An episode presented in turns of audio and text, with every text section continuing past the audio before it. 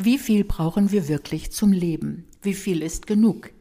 Bei Geld zeigt sich, dass Menschen zwar zufriedener werden, wenn sie mehr davon haben, doch ab etwa 2000 Euro netto wird der Zusammenhang zwischen noch mehr Einkommen und noch mehr Zufriedenheit schwächer. Doch warum tappen wir immer wieder in dieselbe Falle und denken, mit mehr Geld würde es uns besser gehen? Weil wir in einer ewigen Vergleichsspirale mit anderen gefangen sind, erklärt uns der Soziologe Martin Schröder in diesem Themenextra mit dem Titel Genügsamkeit, einfach gut leben. Aber macht es uns Menschen glücklicher, immer mehr zu haben als die anderen? Das Wort Genügsamkeit kannten unsere Eltern und Großeltern noch. Es reimte sich oft nach einem harten Leben auf Dankbarkeit und Zufriedenheit. Aber Genügsamkeit passt nicht in die Dynamik der Wirtschaftswelt, die immer neue Wünsche weckt und Konsumenten braucht, denen es nie genug sein kann. Und dann kam Corona. Für eine Weile steht die Welt still.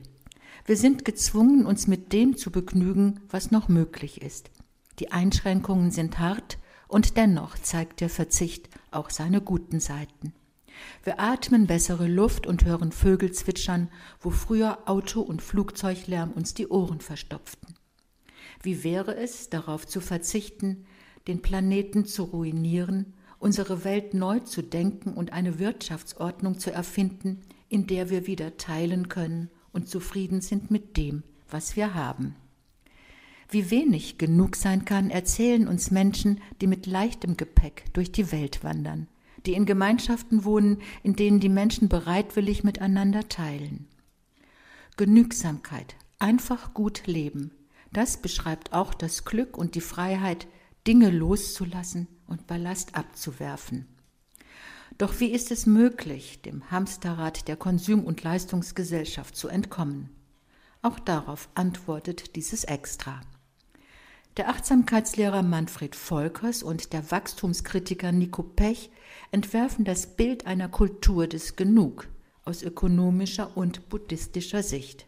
Die alte, fast vergessene Idee der Mäßigung hat eine neue Aktualität gewonnen.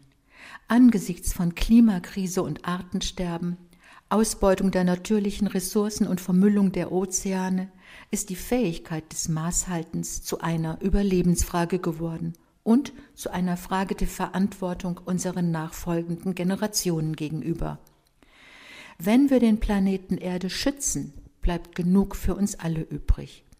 Die Natur ist verschwenderisch, üppig und großzügig. Wussten Sie zum Beispiel, dass Insekten, die Pflanzen bestäuben, sich als Dienstleister am Menschen verstehen?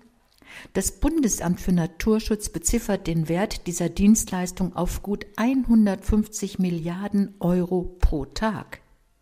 Wie wunderbar. Davon kann man doch wirklich nie genug bekommen. Dieser soeben gehörte Inhalt ist in der Zeitschrift Public Forum Extra zu lesen. Public Forum Extra erscheint mit zwölf Ausgaben im Jahr. Das Extra-Thema hat einen Themenschwerpunkt, betrachtet aus verschiedenen Blickwinkeln. Das Extra-Leben beschäftigt sich in Form von Geschichten, Reportagen, Gesprächen und Essays mit kulturellen und gesellschaftlichen Entwicklungen und Werten. Die Ausgaben erscheinen im monatlichen Wechsel.